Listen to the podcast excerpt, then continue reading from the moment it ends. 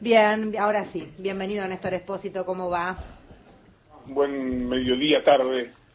Em, decíamos, muchas, lamentablemente estamos teniendo que llamar todos los días, te agradecemos que nos atiendas, pero hay todos los días noticias nuevas, todos los días alguna cuestión que aclarar y que, que poner un poco... Yo les agradezco, les agradezco que me llamen. Este, Ay, bueno, gracias. Así que está todo bien.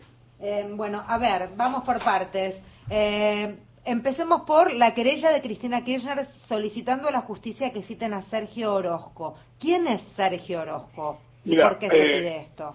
Si tenés la imagen de el, momento en que con un tapado de piel y una gorra en la cabeza, Brenda Uliarte dio la entrevista a Telefe, el que está encima de Brenda Uliarte, un muchacho flaquito de tez morena, que está encima, ese es Sergio Orozco. No es la única persona a la que la querella le pidió la indagatoria. También pidió la indagatoria de otra chica que se llama Joana, estoy buscando en este momento el, el apellido de Joana, este, y esto motivó que hoy, Joana Daniela Colman, esto motivó que hoy hubiera una suerte de protesta de la defensa del jefe de los copitos de, de Carrizo eh, ante la jueza Capuchetti. Vamos a recapitular.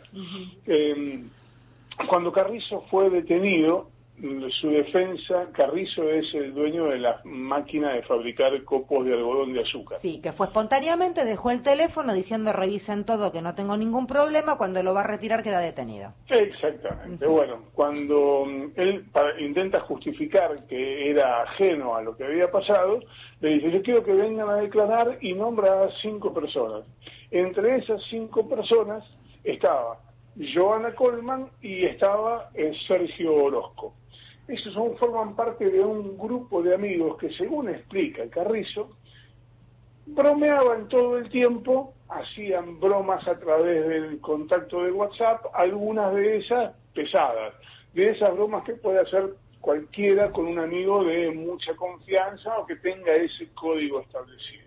Entonces le dice, bueno, quiero que ellos vengan porque con ellos bromeamos con que la próxima íbamos a matar a Máximo Kirchner, con que íbamos a buscar un arma más sofisticada, hacíamos bromas, todo eso eran bromas.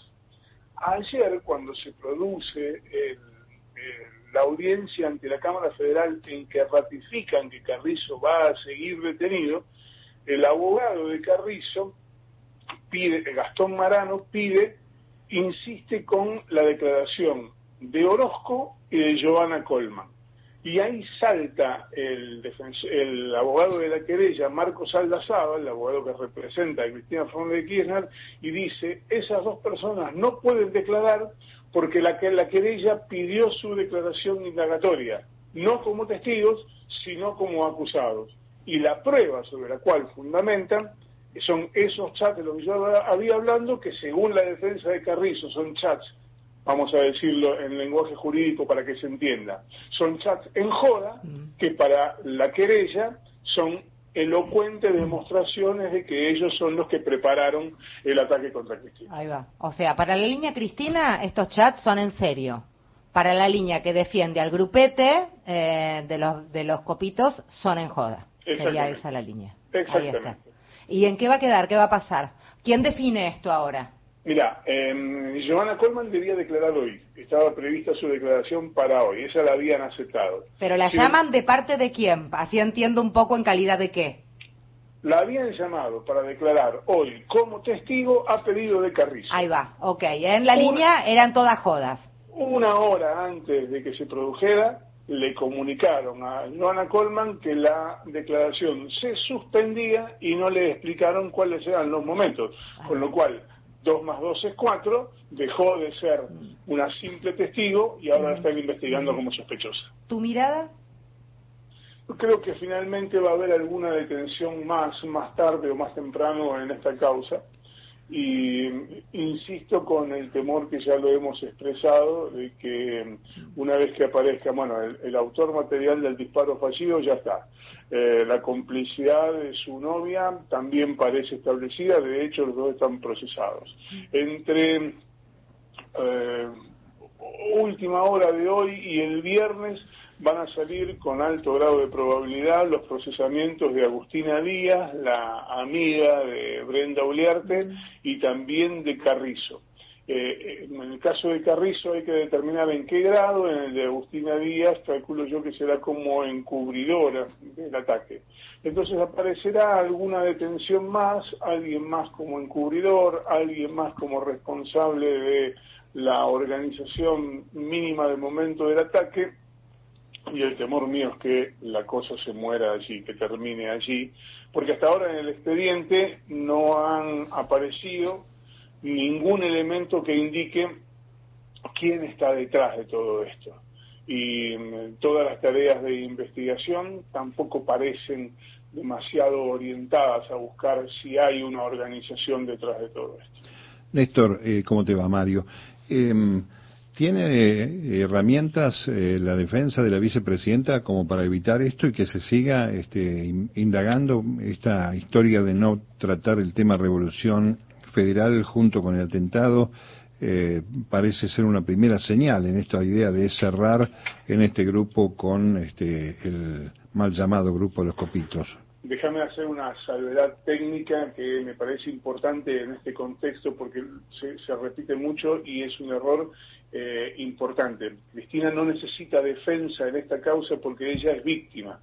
ella es entonces, claro. Eh, exactamente. pero muchas veces habla de la defensa de Cristina y en esta causa en particular, si hay una víctima, es ella, le gatillaron un arma a 5 centímetros de la cabeza. Tal cual. la, la querella insiste en buscar, la, la querella no hace hincapié en revolución federal. ¿eh? No, no dice hay que buscar acá porque acá está la, la matriz. La querella dice hay que buscar y encuentren a donde encuentren, porque suponer que Revolución Federal es el grupo que organizó y que planificó todo el ataque es darle una entidad que probablemente no tenga. ¿Qué es lo que creen en, del lado de, de Cristina?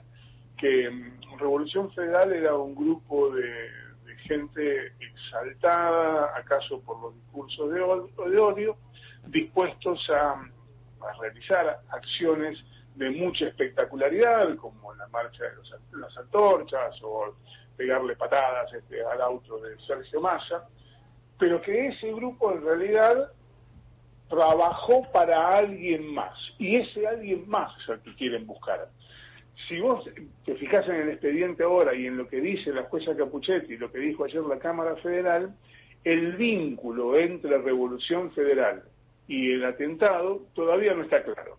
Si no está claro que sea Revolución Federal los que dijeron, che, agarremos a dos de nosotros, Sabac Montiel y Brenda Uliarte, y estos dos le damos la misión de que vayan a matar a Cristina. Eso en el expediente no está.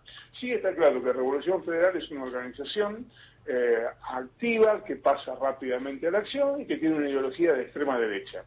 Y que los que intentaron matar a Cristina participaron en alguna de esas marchas, especialmente en la marcha de antorchas del 18 de agosto frente a la Casa de Gobierno. Ahora, que una cosa desembarque directamente en la otra todavía no está aprobado.